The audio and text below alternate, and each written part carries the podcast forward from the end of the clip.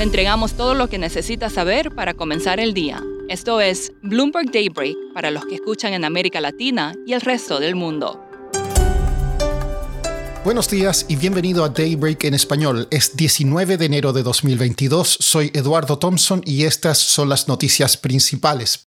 Partamos con los mercados. Los futuros en Wall Street están en terreno positivo, al igual que las acciones europeas, aunque Asia cerró con pérdidas. El mercado está atento a resultados corporativos, ya que hoy reportan Morgan Stanley, Bank of America, United Health, Alcoa y United Airlines, entre otras empresas. El crudo avanza, al igual que las tasas de los bonos del tesoro. El Bitcoin retrocede. La variante Omicron sigue causando estragos. Estados Unidos anunciará hoy planes para distribuir mascarillas gratuitas, esto según informó Político. Alemania superó los 100.000 nuevos casos diarios. Los premios Grammy serán retrasados al 3 de abril. En Paraguay, el presidente Mario Abdo Benítez se encuentra en cuarentena con síntomas leves después de haber dado positivo. En Venezuela, 42 legisladores dieron positivo, así como varios miembros del gabinete en Perú. Los casos diarios en México y Venezuela alcanzaron nuevos récords mientras que las cifras, incluidas las muertes, están aumentando en Argentina y Brasil. Las aerolíneas mundiales ajustaron sus horarios e itinerarios de aviones para sus vuelos en Estados Unidos por temor a que el despliegue de la red 5G cerca de los aeropuertos pueda interferir con los sistemas de seguridad. ATT y Verizon retrasaron el encendido de cientos de torres en la red 5G. El secretario de Estado de Estados Unidos, Anthony Blinken, iniciará una gira de tres días por países de Europa para presionar a Rusia a bajar la tensión con Ucrania. Dijo que la decisión de concluir la crisis de forma pacífica está en manos del presidente ruso Vladimir Putin.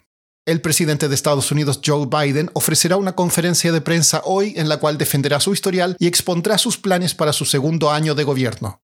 La popularidad del presidente se ha desplomado y solo Donald Trump tuvo un peor índice de aprobación para un presidente posterior a la Segunda Guerra Mundial en su primer año. En Perú, las fuertes olas tras la erupción volcánica cerca de la isla de Tonga provocaron un derrame petrolero cerca de la refinería La Pampilla operada por la empresa española Repsol. El gobierno dijo que el derrame está contenido y se llevan a cabo operaciones de limpieza. En Colombia, Ingrid Betancourt, la ex rehén de las FARC durante seis años, anunció que planea postularse nuevamente a la presidencia del país. En Argentina, el mercado local está ajustando sus expectativas en cuanto a una potencial devaluación del peso y la aceleración de la inflación. Esto a la vez ajusta las preferencias de inversión. Ignacio Olivera Doll, periodista de Bloomberg News en Buenos Aires, escribió una nota al respecto que está en la terminal y en bloomberg.com.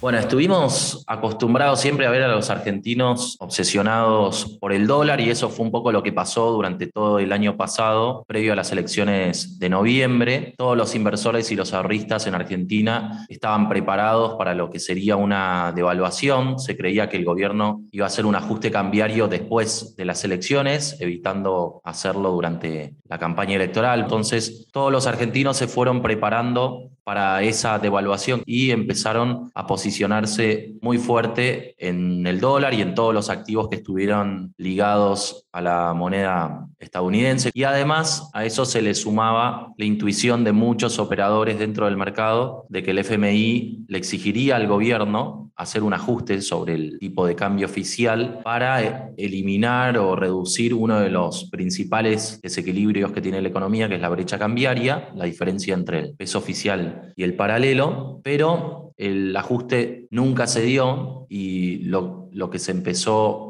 a ver es que el gobierno empezaba a resistirse a ese ajuste cambiario e incluso a anunciar públicamente que no convalidaría un, un, salto discreto en el, en el tipo de cambio. El mercado entonces empezó a desarmar todas sus posiciones en dólares y a mostrar expectativas de, de devaluación muy inferiores. Ignacio, ¿qué es lo que está apostando ahora el mercado en Argentina? Como justamente los principales desequilibrios de la economía argentina no desaparecieron y el gobierno sigue necesitando hacer una fuerte emisión de pesos durante este año, lo que pasó es que emergió otro de los grandes monstruos, digamos, a los que le temen los argentinos, que es la inflación. Este año los bancos y las consultoras están esperando que, la inflación sea mucho mayor a la del año pasado, con lo cual todos los inversores ahora empezaron a, posicionarse en activos vinculados a la inflación, como son los, los bonos con ser y los fondos comunes vinculados al índice de precios Hoy los bonos atados a inflación están teniendo ya rendimientos cercanos a cero por la fuerte demanda que hay. Y en las casas de bolsa, los operadores del mercado están recomendando muy fuertemente estos instrumentos porque creen que todavía no se vio lo peor en cuanto a la inflación en Argentina. Por último, Microsoft anunció ayer su mayor operación de compra de su historia. Acordó pagar 69 mil millones de dólares por Activision Blizzard, la creadora de videojuegos como Call of Duty y World of Warcraft. El director ejecutivo de Activision, Bobby Kotick, quien había estado envuelto en un escándalo por una cultura de abusos y sexismo en la empresa, obtendrá una ganancia de 375 millones de dólares. Eso es todo por hoy. Soy Eduardo Thompson, gracias por escucharnos. Para conocer todas las noticias que necesita para comenzar el día, revise Daybreak en español en la app Bloomberg Professional. También puede personalizar Daybreak para recibir las noticias que desee. Eso es todo por hoy. Sintonice mañana Bloomberg Daybreak